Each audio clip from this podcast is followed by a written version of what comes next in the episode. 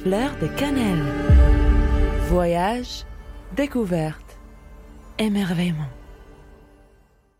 Que diriez-vous d'un dépaysement des lieux, d'époques et des civilisations? Alors, je vous amène, amis des fleurs de cannelle, à changer carrément des millénaires.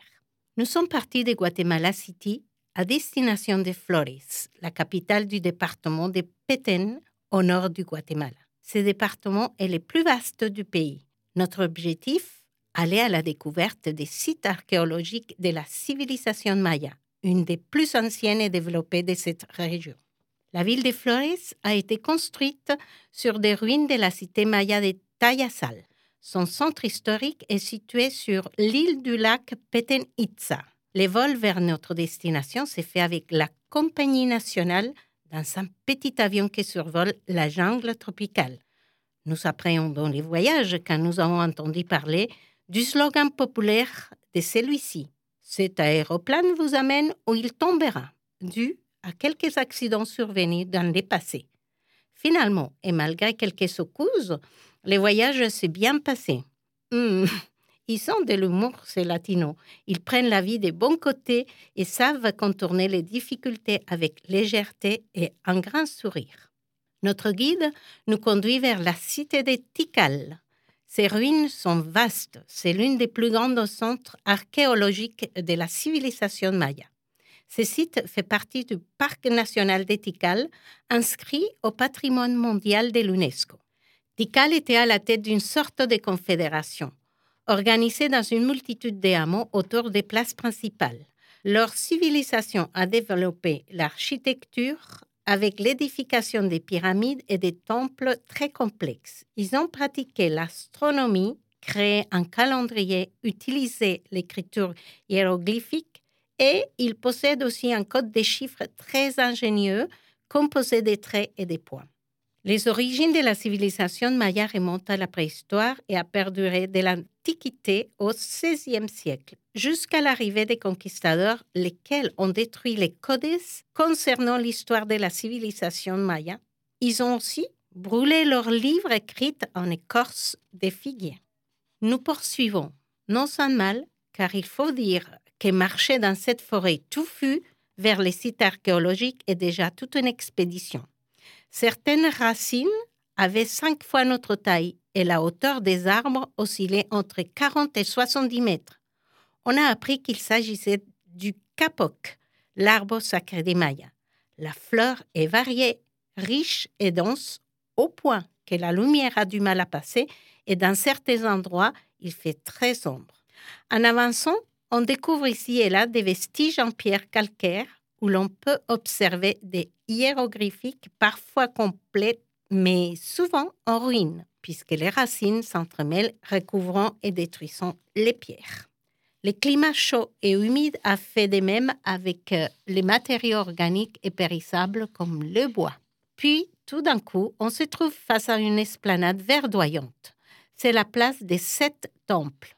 Là, devant nous se dresse une immense construction. Waouh c'est le temple du Grand Jaguar, une pyramide construite vers l'année 700 de notre ère. Il est l'un des plus imposants de l'Empire maya. On a les souffles coupés. C'est incroyable la technique qu'il possédait, surtout en sachant que la ville recouvrait 16 mètres carrés et qu'il y avait 3000 autres structures, ainsi que des réservoirs d'eau, des patios, des terrains de jeu, les tours reliées par des passages et des escaliers. Les archéologues continuent les feuilles et constatent qu'à l'époque, la population a pu atteindre jusqu'à 11 millions d'habitants. C'est ouf, comme disent les gens d'aujourd'hui. Nous continuons notre voyage. Gravir les temples de Grand Jaguar nous coupe aussi les souffles avec ses 47 mètres de hauteur et la chaleur qui y règne. Cette pyramide, érigée sur neuf niveaux, mène à une pièce principale accessible uniquement par des escaliers escarpés. Ces marches sont très étroites et érodées. On a l'impression qu'elles n'en finissent pas. On a peur tellement l'inclinaison est importante. Mais l'effort vaut la chandelle. La vue est imprenable et magnifique. C'est majestueux. On peut imaginer l'étendue de la cité maya.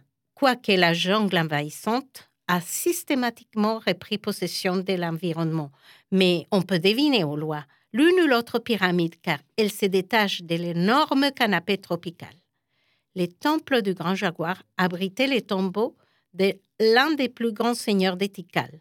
Nous avons également visité les temples des masques, l'acropole qui est un ensemble de huit autres temples pyramides groupés autour d'un patio. Elles peuvent être utilisées comme sépultures post-astronomiques ou simplement pour des rituels sacrificiels. Un terrain aménagé attire notre attention. Et on apprend que les Mayas pratiquaient un jeu de balles assez sophistiqué. Deux équipes s'est confrontées sur un terrain délimité avec un règlement et des spectateurs. Sur un mur d'une dizaine de mètres, un anneau en pierre était accroché à mi-hauteur. Le but du jeu était de faire passer la balle en caoutchouc dans les camps adverses ou à travers l'anneau en utilisant les coudes, les hanches, les genoux ou les fesses, et cela sans toucher le sol, jusqu'à atteindre le nombre de points déterminés auparavant. Les chercheurs pensent qu'il s'agissait plus d'un rituel que d'un jeu, car la plupart des fois, les vainqueurs étaient sacrifiés. Finalement, chers amis des fleurs de cannelle, nous n'avons pas découvert l'eau tiède. Chaque civilisation a son apogée et aussi son déclin. Et je nous pose la question, où en sommes-nous avec la nôtre? Fleur de cannelle. Voyage, découverte, émerveillement.